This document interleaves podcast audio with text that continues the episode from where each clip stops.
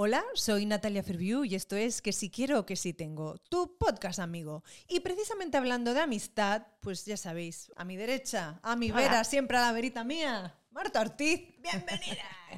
Gracias. Hoy vamos Igual a estar así como en familia. Y es que aquí a mi otro lado tengo pues a una personita que, que quiero mucho, la verdad.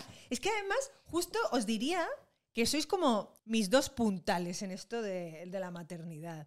Cuando te llega un hijo, luego de repente también, pues esto te lleva a conocer personas maravillosas. Y una de las personas más maravillosas que conozco ahora mismo, y, y- bueno, en cuanto la escuchéis hablar, entenderéis por qué lo estoy diciendo, es mi Raquel. Bueno, chicas. ¿Cómo te presento? Artista, eh, mi, mi mami confidente, es que no sé cómo... Investigadora. también. Investigadora. Sí. Bueno, es que ahora estamos multitarea. Es lo que toca en estos tiempos que corren. Pues eh, yo no sé cómo lo vivís vosotras, pero a mí, por ejemplo, cuando me hablaban de todo esto de la red, hacer tribu, no sé qué, yo decía, pero ¿en serio hace falta tanto? ¿No? Como... O sea, yo em- pensaba en mi madre y eran otros tiempos. Mi madre tenía a mi abuela, tenía a mis tías y de repente tú y yo, una vasca y una canaria, estamos en Madrid sobreviviendo. Sobreviviendo. Y, y claro, y bueno, pues tenernos ayuda mucho. Sí. Y habernos encontrado a este paraguas, este regalo del universo que, que yo era fan del trabajo de Marta, sin Verdad. saber que era Marta. Cierto.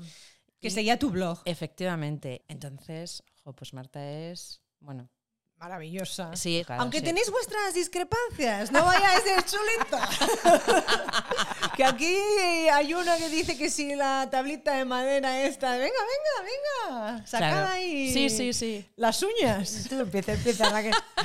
es que la tabla de madera que yo, bueno, se puede decir que la compré de segunda mano. Hombre, claro, Sí. nos, nos encanta además. Vale, la compré de segunda mano. Sostenible, las cosas, Efectivamente, claro, la compré de segunda mano, con dudas. Digo, bueno, tal vez esto.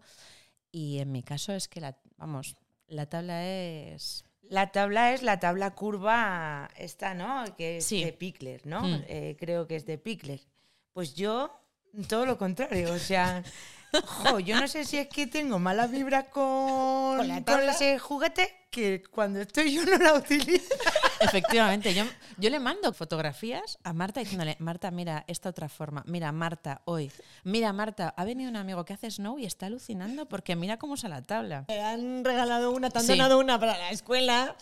Y bueno, ahí está, que cuando la vi, claro, fue como. Claro, dije, bienvenida es y, y, y he intentado hacerlo, pero es que sigo sin ver que la jueguen como con otros juguetes. Pueden hacer lo mismo en otro sitio y lo hacen, más que en la tabla. Entonces, estoy en conflicto con ese juguete y no que no lo tengo endemonizado, ¿eh?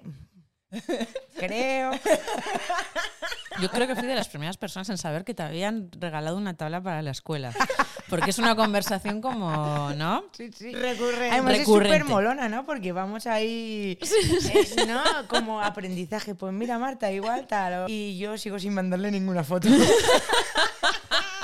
Bueno, además nos viene muy bien porque justo venimos, ¿no? De época de regalos, ahora rebajas, tal. Bueno, pues no sé, eh, comentadnos si la tabla os chana o no os chana, si, si la amortizan vuestros peques, no sé. Yo es que no puedo decir porque no- la verdad es que yo no la tengo en casa. Y aquí viene mi comentario de madre horrible, que es que me parece un trasto, lo siento, ¿sabes? O sea, ocupa mucho. Sí, Me- a, a ver. Todo, todo lo que es el mobiliario de movimiento que tú puedas Sí. tener en una casa ocupa. Efectivamente. Que luego tengo un tipi, pero es que el tipi me parece muy bonito. ¿Ves? Claro, pero de movimiento... Claro, depende en tu casa lo que quieras que haya. Pero la fantasía, cuidado. Que a Marcelo le encanta meterse en el tipi Sí, y creerse que está ahí. Pero también nos sirve una tabla sobre una mesa, te diría Marta. No hace falta el tipi. no hace falta el Claro tipi. que no, claro que no, claro que no. Es que en realidad A ver, a ver.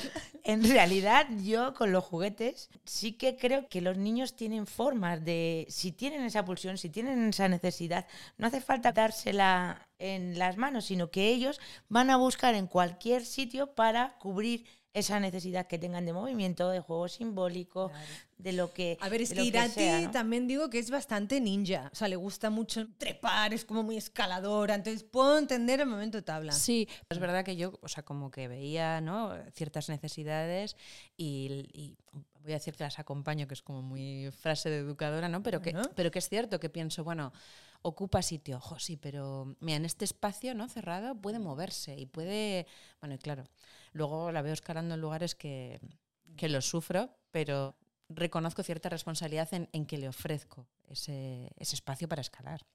Yo creo que si tú ves esa tabla y te. Me encanta no, eso que no, estamos aquí con la tabla te- como no, si no, fuera pero- la tabla de los pero- 10 mandamientos. Sí, sí, pero que, que tiene un lugar también para elevar muchas cosas que tienen que Mm. ver con la infancia, que tiene que ver con la familia, que tiene que ver con muchas cosas. En la, en la tabla tú puedes ver algo que realmente te, te gusta, ¿no? Y digas, lo quiero porque cubre esta necesidad, Claro. cubre... Ahora bien, creo que también no nos tenemos que dejar llevar por lo que se lleva ahora. Mm. Por las Mm, modas. sí, porque, por ejemplo, yo desde mi perspectiva, desde mi entendimiento, desde lo que yo voy bicheando y creo que a las familias, hablo de familias con hijos, o sea, em, se les está creando necesidades. ¿Hasta qué punto necesitamos movimiento en casa? Mm, Ya, Teniendo, no saca, sé, a lo es un mejor a tu ejemplo hijo muy llevarlo al radical. parque, ¿no? No sé. Llevar, llevándola estés- al parque. Estés pensando siempre en climas que no son adversos. Ay, ay, Claro. ay, claro, es que Es un tema pensar en espacios que te permitan moverte cuando, bueno, cuando no puedes ir al, al exterior. Se puede ir al exterior, pero claro, es que hay que pensar que no es que llueve y para. Es que a veces es 28 días lloviendo sin parar. os he callado. nos os ha- he ca- nos ha dejado. Tengo más, he ejem- callado. tengo, no, tengo más ejemplos. Sí, ah, venga, va, venga. El va. arco iris, Baldor. Bueno, yo ahí no, no, ahí no, no lo discuto tanto. Estéticamente es Es súper cookie, atrayente sí. y, a- y, y a mí me lo parece. O sea, yo la primera vez que lo vi dije, wow, qué pasote de juguete. Pero una vez eh, que ya yo lo compré, que lo tienes en el aula y observas en torno a cómo es el juego, dices, "Mm, no tiene muchas posibilidades. Yo lo veo muy esto". limitado también. Incluso sacándolo en varios contextos, eh, en minimundos, con distintos niños, en talleres, o sea, que ha pasado por, como por diferentes realidades o diferentes escenarios. Una niña me he encontrado que ha hecho como un laberinto así y creo que era copiado, No que había salido de su imaginación. Marta, con sinceridad, como educadora infantil, bajo tu criterio, ¿con qué elemento es con el que disfrutan más los niños? Así, a bote pronto. con el adulto. Ay, qué bonito. Pero no, me, has dejado. no pensé que me vas a salir por ahí. Alguien que le acompañe en cualquier entorno que esté, con tabla Pickler, sin tabla Pickler, en una casa, fuera, lloviendo, no dejándole salir porque llueve mucho. En cualquier contexto, tú eres el mejor material Mm. de un niño o de una niña. Yo estoy en una fase con Marcelo que, que luego a veces digo, igual la estoy cagando, no sé. Pero un día se me ocurrió sacar una pelota imaginaria del armario. No sé, porque quería como ver cómo reaccionaba, o, o puede ser incluso que era como que era un poco tarde, entonces jugar con la de verdad era un poco liada y dije, "Meh". Y fue alucinante porque entró al trapo, pero de cabeza, de, o sea, a, a tope. Y bueno, estuvimos, o sea, os diré que 15 minutos de reloj pasándonos la pelota imaginaria. Pero lo loco es que la guardamos, tal cual, no sé qué, y al día siguiente él me señalaba el armario, saca otra vez la pelota. Mm. Y me he dado cuenta que, no sé si a raíz de eso, pero como que le flipa, de repente eh, va regalando monedas imaginarias a la gente. Son las cosas que a veces tú y yo decimos, ojo, esto es como de los regalos que nos está haciendo la crianza, ¿no? Total. Es otro tempo. Y, y va como totalmente a contracorriente de lo que la sociedad nos pide y nos demanda, ¿no? Yo soy muy de observar, pero de repente, viendo ¿no? a Irati, me doy cuenta de cuánto hemos perdido en observación. O sea, en... Porque estamos con los ojos pegados a la pantalla Sí, del móvil. No, y- y, y es la rapidez constante, ¿no? Es la productividad todo el tiempo, no perder el tiempo. Entonces, eh, el ir caminando de nuevo por la calle y que de repente, no sé, una hoja, ¿no? Y el detenerte a mirar, o sea, una hoja o una vaina de estas gigante que es una semilla y hace ruido y la usas de repente para hacer música y la recoges y te la llevas a casa y es un tesoro encontrado. Y ahí es cuando muchas veces eh, me tiento, ¿no? De, de que ves juguetes maravillosos, preciosos y vuelvo a eso, ¿no? Y digo, o sea, es que el regalo está en, en cuando vamos el fin de semana a la huerta, en el camino al parque, pero el regalo para nosotros también, ¿no? Es una mirada que nace, pero es una oportunidad para nosotros de, o sea, de volver a ponerte las gafas de decir, jolín, o sea, eh, verdad y belleza, que decía una maestra mía. Ay, qué bonito. Asombro y belleza, Sí. digo yo, es, Sí. ¿no? Los niños no dan el mundo por sentado. Entonces, si no hay un adulto que le muestre, es imposible que ese niño se fije. Sí. Es poner la atención ahí es el regalo y el juguete más bonito que le puedes ofrecer. Y esto de las primeras veces, qué bonito. Yo a veces eh, lo pienso, por ejemplo, con la música, ¿no? Ah, bueno. Como, jo, qué guay sería de repente mm, poder volver a escuchar a- la leyenda del tiempo de Camarón de la Isla como por primera vez, con oídos nuevos. O sea, bueno, cada uno se lleva, ¿no? Tú la hoja y las vainas, aquí la amiga jardinera, yo a Camarón de la Isla. Pero qué guay eso. Sí, sí. Y reestrenarlas, yo lo llamo recuerdos desbloqueados. Sí. Bueno, yo no desde la maternidad, sino desde mi profesión, redescubro un montón de sensaciones, de, de recuerdos. Me viene mucho Flash. o- flash, sí, de, Sí. y, y de creación y, y de un montón de historias que, como bien decías, es producto de la observación. Si te Mm. detienes a mirar, que un niño, tú déjale solo con una piedra Mm. en una habitación, verá lo que te hace y te va a hacer mucho. No que te- igual que te guste, no tanto, pero te puede hacer y a lo mejor tú te encuentras en una habitación y dices, ¿qué hago con esta piedra?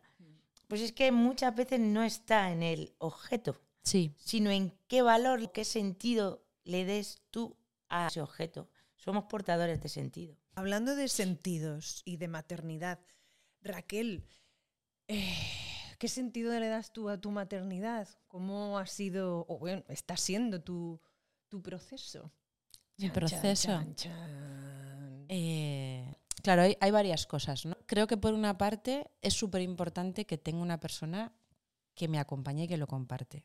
Ojo, luego están las monoparentales, que me parecen alucinantes, pero cuando hablo de ponerse a compartir, o sea que el punto de partida es lo tengo con otra persona, eh, yo estoy en el momento de disfrutarlo mm, porque tengo una pareja que lo disfruta conmigo y, y hacemos equipo. ¿Has sido madre si no hubieses encontrado a Esteban? Pues para mí, incluso llegado el caso, fue revelador darme cuenta, por ejemplo, en una relación de mucho tiempo que, que decía, jo, pues yo es que un vínculo para toda la vida con esta persona. O sea, los anteriores, ¿no? bueno, con uno en concreto que es como ya una edad donde de repente, ¿no? Está, está como el tema, tu abuela que te llama, oye, pero vas a tener hijos, ¿no? Y, jo, sí, sí, y de repente te cae como, ahí va. O sea, para mí fue revelador eso. Yo siempre digo que un buen novio puede ser un mal padre y un mal novio puede ser un padre estupendo. Efectivamente. Bueno, es raro, ¿no? También esto segundo. Porque si No. es un mal novio, un padre estupendo. Sí, despe- mí- pero bueno, sí, podría darse. Pero es que es cierto que una pareja es una cosa muy frágil y bueno, y te puedes separar. Pero yo siento que cuando hay un hijo te separas pero no te desvinculas. Entonces a No, mí claro. hubo un momento que esto me, me parecía como el temazo. Entonces, bueno, pues, pues sí, hubo un momento que de repente fue como, bueno, tal cual. Yo no era de esas personas que tenía muy claro el... Me daba miedo. O sea, el, el, bueno, esto va a demandar de mí, me va a hacer parar, va a ser un compromiso. Quería hacer un montón de cosas. ¿A nivel laboral o, que, o como Sí, de ocio? Sí, sí, laboral, de vivir, de. Y, y era como, bueno, porque de hecho yo me quedé embarazada y no sé en tu caso, pero había gente que, vamos, casi te da el peso. O sea, bien, qué alegría, qué guay, te felicito, pero no vas a volver a hacer nada más. Joder, macho. Esto, olvídate. Además, ese tono que de repente cae, ¿no? Olvídate, tu vida va a cambiar totalmente. Y jo, en, en- en mi caso, digo en nuestro caso, porque claro, efectivamente, si no hubiera sido con alguien que lo comparto, no hubiera sido así. Vamos, me fui a Argentina con un bebé de siete meses, eh, monté una exposición, di una clase, hice inauguraciones, visitas guiadas. Si es que al final es como, o sea, depende mucho de cómo te lo montes tú, de tu energía. De hecho, un tema ¿no? que también sale mucho es esto de eh, que la gente se queja, eh, madres y padres, que sus antiguos amigos, pues que, no, que no tienen hijos, como que empiezan a, da- a darles de lado, que no les incluyen en Sí, los sí. planes y tal. Y claro, eh, eh, sé que es real porque hay gente que me lo cuenta, pero afortunadamente no me ha pasado. Bueno, porque mis amigos son la hostia, para empezar. eh, sí, es verdad, me siento muy arropada por, por mi gente, pero luego aparte es porque yo también favorezco, es decir, que hay una cosa así que pues voy con Marcelo. Eh, no me corto de repente de hacer, pues yo qué sé, una reunión en casa. Además, Carlos, que es músico, pues se viene aquí sus amigos, la guitarra, no sé qué. Y Marcelo, me parece también que es muy bonito para él y Ya. muy nutritivo ese ambiente. Yo personalmente me he sentido eh, súper respetada y súper acompañada en mi ámbito, que es el de la universidad y el de, digamos, la academia, ¿no? Y el mundo del arte, sin esperarlo. Yo pensaba que ser madre era dejar de ser cool, Wow. ¿no? Y de repente, pues eso, me vi que gente que me había dado un premio para, para hacer, para producir obra, para m- me decía, no, vamos y vamos con tu hija. No contaba con eso. O sea, ¿tu vida cambia? Tu vida cambia. ¿Se pueden hacer las mismas cosas? Yo creo que se pueden hacer yo, ¿eh? Hombre, todas, todas igual no. Pero casi todas Pero sí, ahora. Incluso algunas nuevas, Sí, maravillosas, que ni sí. se te habían pasado por la cabeza, a lo mejor, no sé. eh, Pero se hacen diferentes. Ahora, yo a lo largo de mi vida he tenido muchos procesos de cambio. Entonces, este ha sido otro cambio. Para mí también eso es una cosa que creo que Pero es tenemos que- que, decir. Eh, claro, es que hay gente que le gusta tener su vida de, o sea, como, como dice Carlos, de, ¿no? De esa nostalgia de los años del Bueno. instituto. Eh, no hay Mm. mucho Peter Pan. Sí. Te tiene que apetecer. Y luego también para mí había una cuestión feminista, que, bueno, eh, Lo tengo aquí. Es que, por favor. que le Mamá queremos... desobediente de Esther Vivas. Es que está ahí con una cacho de gira por Latinoamérica. Sí, pero hay que leerla. ya hay que leerla y ojalá la tenga aquí algún día. Sí. Esther, ya tú sabes. Sí, sí, sí. Eh, esta mujer fue quien. Jo, pues a mí, Esther, mira, ¿te acuerdas cuando empezamos a pensar en el podcast y te dije, me parece maravilloso que lo hagas en la cocina? Ah, es verdad. Porque. Porque tenemos el deber de reivindicar la cocina. Sí, porque aquí Ana, que está por aquí detrás, justo me decía. Jolín, es que a lo mejor puede lo malinterpretarse, ¿no? Sí. Como mujer, madre, Sí. relegada a la cocina. Y era como, pues yo lo- le quiero dar la vuelta, lo quiero poner en valor. Sí, sí. Porque es el corazón de mi casa. Efectivamente, me gusta cocinar cuando tengo tiempo. También lo digo. Eh, y me encanta ser mamá. Y me encanta cuidar. Y soy mujer feminista. Mm. Yo voy a hacer el mea culpa. A ver, Eh, a ver. Yo me llenaba la boca hablando de los cuidados y de que las mujeres sostenemos los cuidados y yo siento que no ponía en valor los cuidados. No los ponía en valor y para mí, eh, cuando tenía gente a mi alrededor que de repente decidía dedicar tiempo a criar, era como, pero ¿en serio? Jo, pero... Y ahora pienso, hay que poder, pero también hay que querer. Y... Hombre, porque el sistema lo que quiere es que estemos ahí produciendo, produciendo y decir, ¡ja! O sea, es que me parece, o sea, a mí la maternidad me parece antisistema. Totalmente. y es un acto revolucionario. Y es un ejercicio de- resistencia. De hecho, para mí fue, vamos, mm, fundamental leer este libro como para reacomodarme en, en una crianza que yo sentía, pues porque al final trabajando te das cuenta de "Joder, la impronta que tiene es brutal y es una inversión que merece la pena, pero tenía que reconciliarme con, "Joder, voy a dedicarme... O sea, yo no he parado, pero he ralentizado Mm, mi, sí. mi- mi parte y yo laboral. paré, o sea, reconozco. O sea, Y, y a mí me hizo darme cuenta efectivamente que, joder, eh, que mi abuela no hizo nada, nada importante. ¿Perdona? O sea, que mi mamá no hizo nada importante. O sea, no, no es así. El libro lo explica muchísimo mejor de lo que lo voy a explicar yo, pero que en un momento dado el feminismo tuviera que sacar y vivir incómodamente la maternidad no tiene tanto que ver con el feminismo como con el capitalismo. Y para mí esto fue como... Pues en un momento fue necesario, efectivamente, porque había, ¿no? Que, Efectivamente. que- Hombre, claro. y, y sin feminismo no tendríamos gente que te acompaña, tendríamos gente que igual te ayuda o no te ayuda. Lo Por eso en digo, evidencia. Sí, pero que hubo un momento en el que sí, la generación de nuestras madres, incluso pues la leche de fórmula, pienso, ¿no? Sí, sí, pues sí. fue algo que les permitió poder conciliar tal cual. no sé. Ahora, claro, hay que revisitar todas estas cosas y pensar que igual hay una opción que sea todavía mejor. efectivamente, y, Y que- la opción ideal es, pues eso, pues, pues que no tengas que renunciar ni a una cosa ni a la otra si no quieres. cuánto hay de, no, es que te permite conciliar o te permite seguir en la rueda de hámster. Ya. Que yo creo que parte de a veces de, a ver, no quiero tampoco que parezca que yo estoy todos los días recogiendo mm, hojas por el parque. Un poco feliz. sí. Un poco sí. No, pero, ay, y estoy feliz. o sea, me ha pasado en algún momento de tener eh, una entrega con algo y darme cuenta de que no iba a llegar. A Está- ver, hay renuncias. Negar eso sería negar la evidencia. Sí, pero bueno, eh, siento que es una inversión.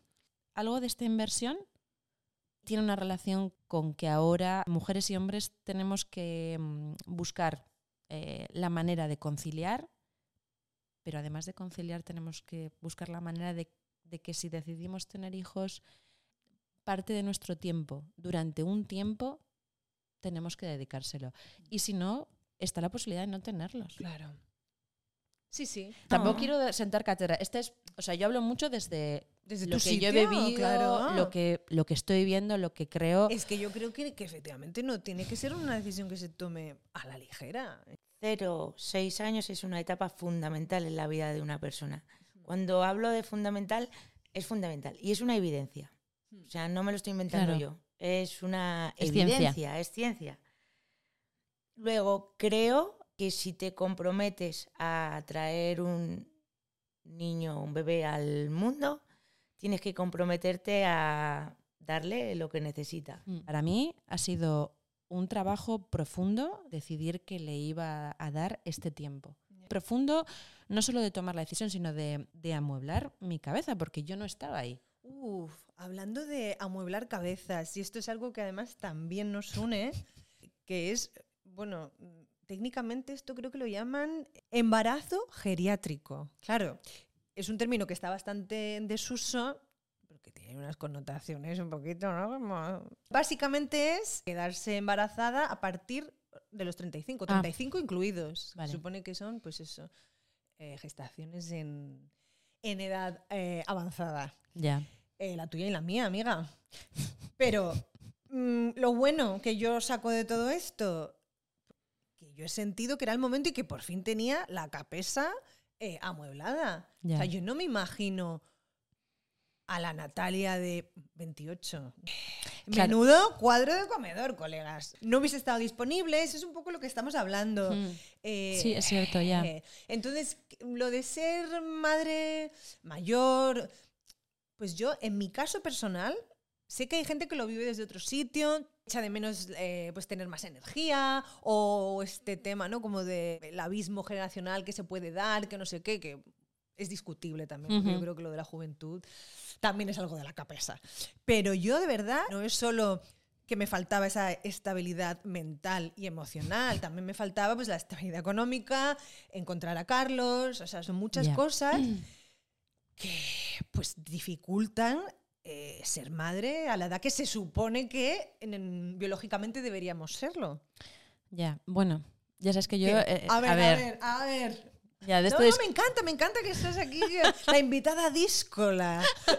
No, no, a ver, yo es que recuerdo eso. Yo, una de mis mejores amigas, Ainhoa Arejitua, eh, que. mm, Me encanta porque es muy... eh, De apellidos. nombres, ¿eh? Es que- sí, sí, sí, porque hay que agradecerle a la gente. Mi amiga Ainhoa Arejita, que es mi ginecóloga y de mi cuadrilla desde que tenemos tres años, eh, cuando teníamos 28 nos dijo, chicas, es ahora. Claro, imagínate nosotras, que menos dos, menos tres, perdón, el resto venimos en embarazos El geriátricos. geriátrico este. Eh, claro, es que yo, claro, es, que ella nos hablaba de una dimensión biológica. y tú te creías eterna, amiga. Yo como sí, todas. yo sí, ¿eh? yo sí. Y además, es que nosotros somos, bueno, pues somos de esa generación, ¿no? Con un horizonte en el que la tecnología de fertilidad venía como apisonadora, con muchos famosos y famosas siendo madres a los cuarenta y tantos. Mm. Y María Carey. María Carey. Ana Rosa Quintana. Ana Rosa Quintana, por ejemplo, mellizos. Jo, yo sí que he hablado con este espectro que me rodea, que algunas han estado duelando eh, no poder ser, tener miedo a no serlo, eh, o donación, o sea, como todo este crisol, Mm. que creo que hemos sido una generación que realmente pensamos que, éramos eternas. Y de repente ha sido como ¡pum! Ya. Porque claro, es, es un negocio. Es Volvemos ginecóloga. de nuevo a citar a Esther Eso Rivas. es.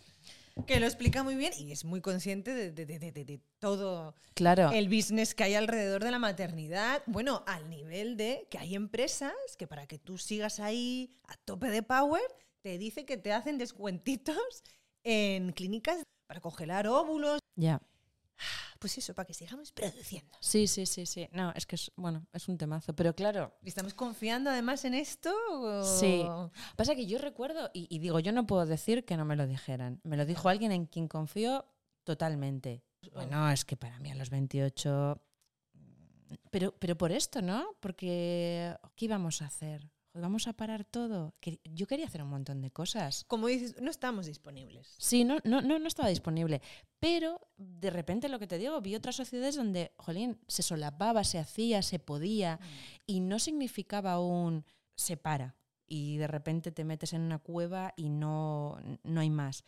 Yo sí tengo la duda de, mm, a ver, creo que en cada etapa puedes ofrecer diferentes cosas. Pero sí siento que, bueno, también es cierto que nosotras somos muy jóvenes mentalmente.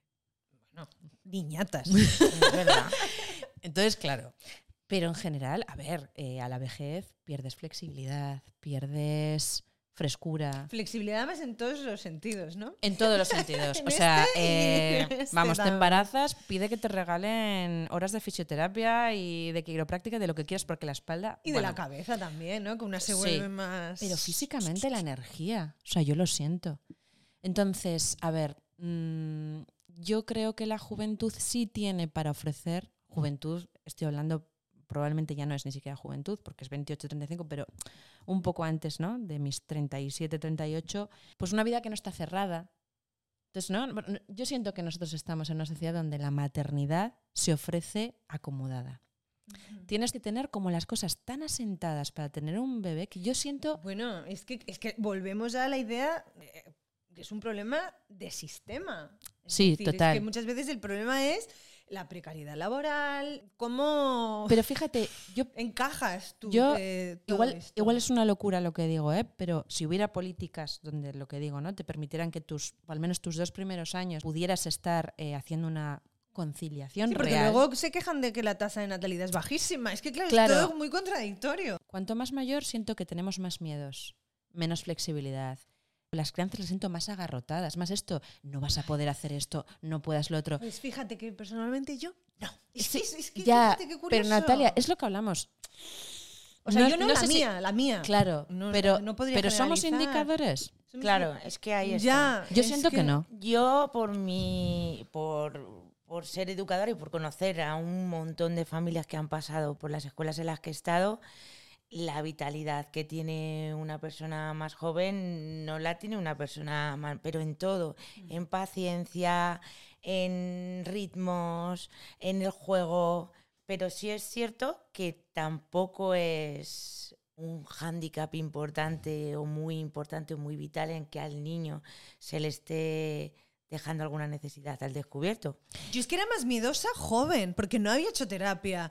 Era, es que es ver- yo de mí, o sea, porque no estoy para hablar por nadie. Sí. Yo, desde mi experiencia, pues eso, era más miedosa, eh, era más desordenada. Sí, pero- em, pero ahí hay algo que Era yo- más egoísta incluso, o sea, no sé. Pero para mí hay algo ahí que es una inconsciencia de juventud eh, que yo a veces... Me mm, encanta este debate, en realidad, por favor, sí. que, que- que nuestras y Bueno. nuestros oyentes pues también eh, pues nos digan, ¿no? Nosotros, por ejemplo, muchas veces hacemos cosas mal porque somos inconscientes. Mal, por ejemplo, nos hemos ido hasta Galicia en autocaravana y de repente nos damos cuenta de que se nos olvida que llevamos un bebé, que queremos hacer eso en cinco días y que, claro, no podemos estar tantas horas conduciendo con ella. Eh, Y que Galicia, además, Sí. te tocó lluvia todos, Todos los los días. días. Mira Pero que yo no me- amo Galicia. pero yo no no seré me yo quien hable mal de Galicia, ni tú tampoco, que somos dos grandes enamoradas de las terras galegas. Pero Pero yo desde que vivo en Madrid nunca me quejo ya de la lluvia. Entonces, eh, sin embargo, le veo como la posibilidad de, en nuestra inconsciencia, nos animamos a hacer cosas que creo que son buenas para nosotros como pareja, para nosotros como padres y para ella como hija. a ese nivel sí, pero luego yo creo que hay otros grados de inconsciencia que pueden ser muy dañinos. Yo creo. Sí. Sí, yo creo que sí. Jo, yo siento, por ejemplo, que la precariedad también tiene cosas que ofrecerte. O sea, pienso en mis es padres. que no hablo en precariedad, hablo más en Pero- cosas de, de- de tuyas, Bueno, internas, pero estamos- esos flecos que andan sueltos, Pero estamos que necesitas ahí como... Pero presuponemos entonces que a la vejez todo el mundo ha ordenado el armario. No, yo lo ordené porque decidí pasar claro. por terapia y abrirme en canal y estar ahí. Claro. Eso es porque me conocéis ahora, en mi época zen, pero la gente que me conoce de antes, o sea, es como si fuera otra persona, porque de verdad es que yo era caos. ¿No te lo ha dado Marcelo? Era antes de tener a Marcelo. O Fue un poco antes, pero la maternidad me ha empoderado. Eso, yo, yo era muy miedosa. En el embarazo todavía lo era. Si yo miro a esa personita de antes y de ahora, o sea, es que no hay color. Ya, No pero color. yo- soy, soy mejor, creo, modelo para Marcelo vieja, así te lo digo, que Ya. con 28. Otra cosa es que me podía haber salido mal. Que es algo con lo que hay que, ¿no? Sí, que pero no somos eternas y yo tuve la suerte de poderme quedar embarazada, incluso eh, con facilidad, de manera natural, no a la primera, pero me la jugué. Me la jugué. hemos sido unas afortunadas. Me hacía gracia cuando me decían, sí, es muy joven. Y yo No, decía, a mí la ginecóloga, la ginecóloga me dijo, no vengas para que tú eh, estate un año. Y si Claro. después de un año Tam- no tal, pues ya hablamos. También depende, yo creo, cómo te hayan criado también a ti. O sea, yo ahora veo a jóvenes con que ya no son tan jóvenes, con 25, 26 años y yo les Sí, son diría, jóvenes, no Marta". tengas un hijo. Todavía, por ahora. Claro. Pues Sí, eso es cierto, que la igual madurez. la, la- madurez o cómo le han acompañado, si es que nos emancipamos, por favor, si es que yo me he emancipado con 29 años. Sí, sí, eso es, eso, es cierto. Pero ¿y no pensáis, por ejemplo, a mí una de las cosas que me preocupan es la, mm, la distancia cultural intergeneracional, que cada vez es más grande porque la tecnología va tan rápido que yo pienso, antes eh, las familias se sentaban a la mesa y el abuelo con el padre, con el hijo, no había un abismo, ahora hay un abismo. A mí me da miedo pensar, cuando nos pase a nosotras, Yo es que estoy en. en No, me encanta porque Natalia en- me da paz. En la casilla de que la juventud. eh, bueno, sí, es algo biológico, pero también es algo que tiene que ver mucho Sí. con la cabeza. Sí, sí, yo también creo eso, ¿eh, Natalia? Pero pienso, por una cuestión de Y inercia, con estar conectado, ¿no? Estar al día, saber qué, ¿no? Como qué pasa, eh, mm, tener De- comunicación. De hecho, en las familias que tenéis hijos a una edad es que no me gusta lo llamar. de geriátrico, Dilo, no, eso lo he dicho no. porque me hacía gracia. Pero bueno, sí, Maternidad tardía. eh, Avanzada. Ah, Madres añosas. Madres Es otro añosas. Bueno, esa- esa me encanta, madres añosas. añosas. Va, venga, madres añosas. Eh, las madres anocha, a- a- añosas, madres madres, añosas. añosas o padres añosos, eh, Eso, eso. os que este es preocupáis temazo, ¿eh? muchísimo más por los temas de crianza que cualquiera que haya sido madre o padre en una etapa más joven. Em, una cosa, si a ti te apetece, en su momento me dijiste que sí, a mí me parecería maravilloso que lo compartieras, porque sé que mucha gente que nos escuche, a partir de tu historia, se sentirá menos sola. Ah, bueno. Creo que sabes sí, de lo sí. que hablamos, Sí, sí, sí, sí. Nada, esto es una cosa que, a ver, voy a decir que tampoco suelo hablar, pero me parece también como parte de la militancia, como compartirlo. Eh, pues pues la, lo habitual que es perder un, un embarazo eh, en las primeras semanas. Yo es que esto no lo sabía. O sea, no sabía que siete de cada diez embarazos, no sé si las primeras semanas o los primeros tres meses, no recuerdo bien, se pierden. De hecho, en medicina china se habla hasta del despertar del útero. Todo esto lo descubrí después, ¿eh? Y digo que lo descubrí después porque, claro, tuvimos una pérdida. em, Que ojo, porque estamos justo venimos a hablar de lo de la edad, de no sé qué. que no tiene nada que ver. Efectivamente. Ah, qué buen Importante. dato. Hombre, sí, hombre. sí, es muy habitual y jo, pienso cuánto me hubiera servido saber cuánta gente le había pasado. Porque claro, es un tabú. Y bueno, como mi contexto además fue en medio de la pandemia, yo fui a una ecografía y de repente fue, "Mm, mm, uy, pues no tengo buenas noticias. Me acuerdo además eso, ¿no? No tengo buenas noticias para darte. eh, no hay latido. Yo no había tenido pérdidas, o sea, no me había enterado, digamos. Y entonces recuerdo que ya me empezó a decir, bueno, eh, sí quiero decirte que no tiene nada que ver con lo que hayas hecho. Pues esto no, esto es algo muy normal, sucede habitualmente, no tiene nada que ver con que te hayas comido un cacho de jamón, hayas montado en bicicleta, imagínate, o sea, encerrados, No. encerrados en casa. Eh, y yo... Bueno, pero me parece bien que. Sí, pero yo no lo, no lo Mm. leí, ¿sabes? Co- Porque yo en ese momento efectivamente no estaba en la culpa, estaba como en shock de, ¿en serio? Sí que después, gente que con la mejor de las intenciones, ay, pero ¿y las tiroides? Y tal vez igual...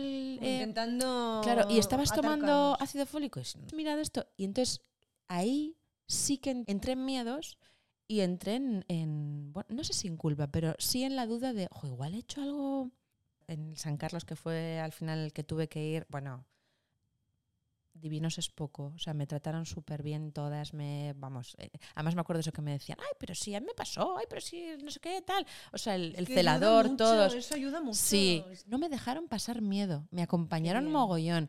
Y de hecho, cuando luego volví, pues a ver que estaba todo bien y tal, recuerdo decírselo a la ginecóloga que me atendió y dije, jo, o sea, qué bien. Y recuerdo que me dijo, bueno, debería ser siempre así, ¿no? Y yo le dije, sí, pero también nosotros tendríamos que decir, cuando es así, jo, qué bien. Sí, eh, me alegra porque es verdad que en los programas que llevamos hemos puesto sobre la mesa los problemas, pero cuando hay que decir las cosas que se hacen bien, somos las primeras también. Sí, yo estuve súper arropada, súper acompañada y, y luego, ya te digo, súper afortunada, volví a quedarme muy rápido con Iratis, tuve un parto difícil, largo, pero hiperpotente también, o sea, saliendo todo bien, por supuesto.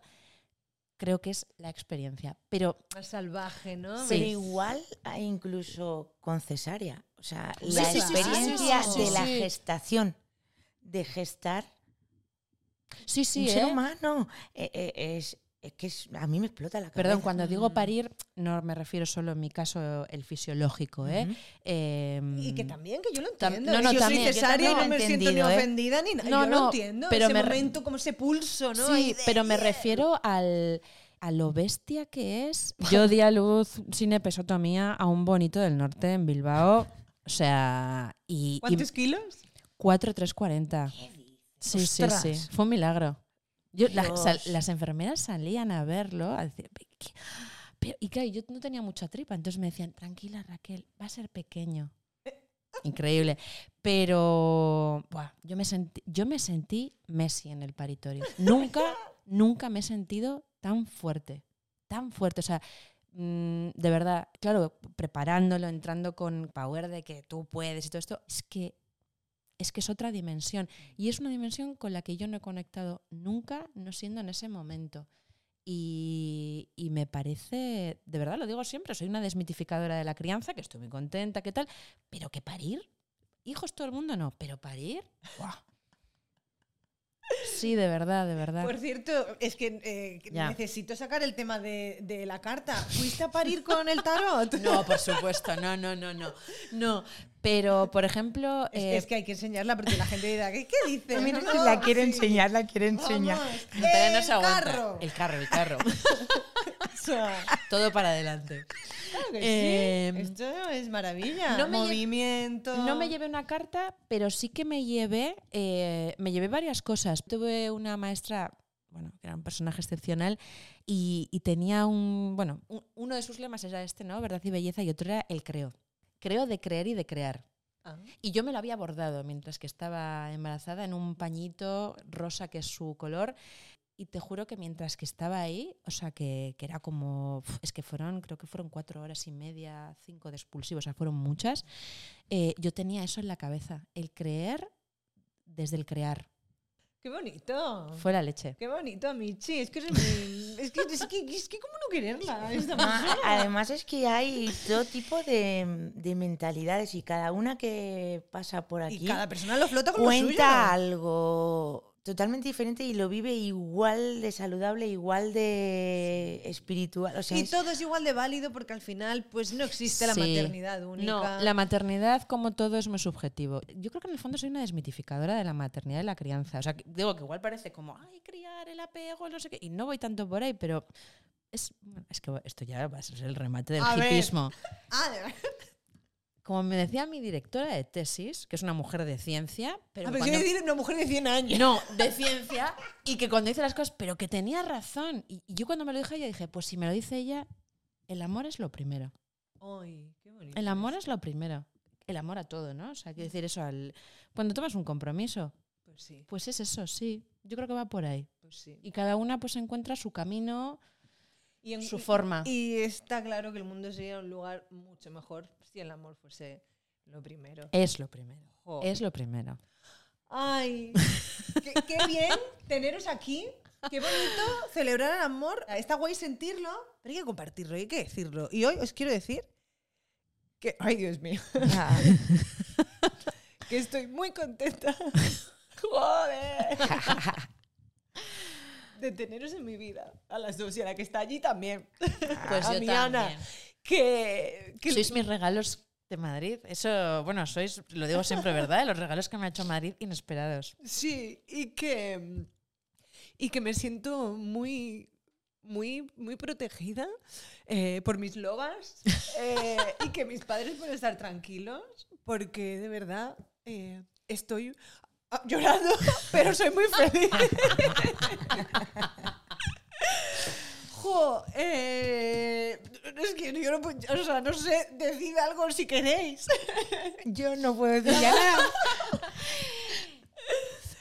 Que Esto nos ha unido. Sí, Sí, y hemos podido hacer esto Esto, es que es muy fuerte. y hemos aprovechado nuestras fortalezas. Sí. Yo como no madre, tú como madre Por a tope. No sabes la, la de gente que, que- O sea, muchas chicas que, que me escriben porque flipan con el enfoque de. Pues eso, de abarcar también y de llegar a las no madres. Incluso Claro. no las no madres, sino a las que ni siquiera se lo han planteado o tienen dudas. Que estamos haciendo una cosa muy bonita. Mira, antes de cerrar, sí que me gustaría decir una cosa en torno a esto. Hay una cosa que dice Haraway, que es una filósofa, bióloga, bueno, eh, una mujer muy interesante que merece la pena pispear, y habla de, la, de una nueva construcción de familias. O sea, de gente que puede maternar sin ser madre. Y yo pensaba en nosotras de, oye, ¿cómo nos sirve a nosotras tener una persona como Marta que no es eh, solamente alguien en quien depositamos, ¿no? Es, es alguien que nos, que nos cuida, que nos da, Y es guía. y, nos ha- y, y- y es familia. Absolutamente. Hay otras formas de maternar, de criar, de querer, de vivir. Y tiene que haber de todo. Por eso hay distintas opiniones, hay distintas formas de pensar, hay- ¿no? Porque a esta vida cada uno viene y creo que la vida tiene un plan para cada persona. No me cabe duda. Mm. Pues me encanta este plan, me encanta compartirlo con vosotras, con quienes nos escucháis, con quienes nos veis. Eh, larga vida a nuestra amistad, a que si quiero, que si tengo y que nada, pronto más. No sé si mejor. Adiós. Ahora. Qué bonito.